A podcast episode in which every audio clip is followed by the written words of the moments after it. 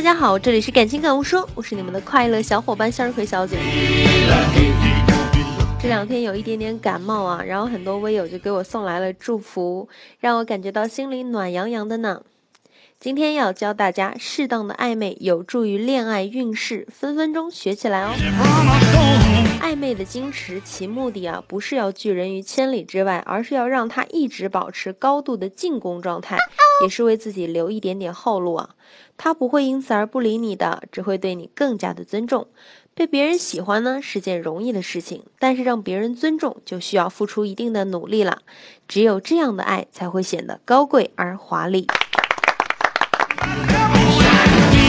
比如学习在他面前弯腰捡东西。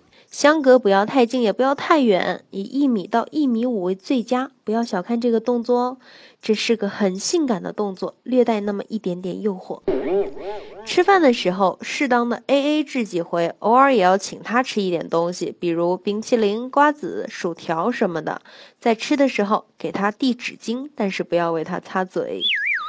睁开他的怀抱，顺便帮他打打衣服，或者扫一扫肩膀上的灰尘，哪怕身上有那么一丁点儿脏，或者一点儿都不脏，也要虚晃一枪，这是我们的刚柔并济哦。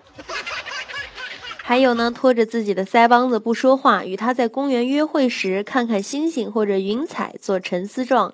男人往往对有思想、有深度的女人爱而且敬之。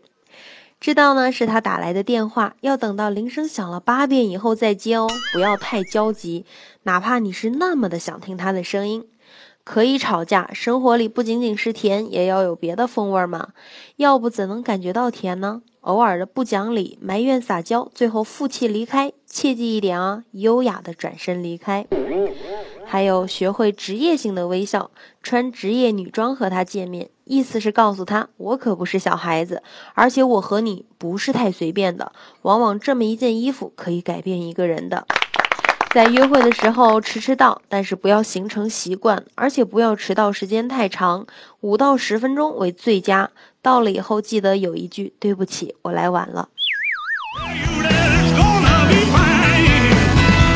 赶紧学起来吧！如何擒获他的心，你懂的。今天就学到这里啦，祝您今天生活工作愉快。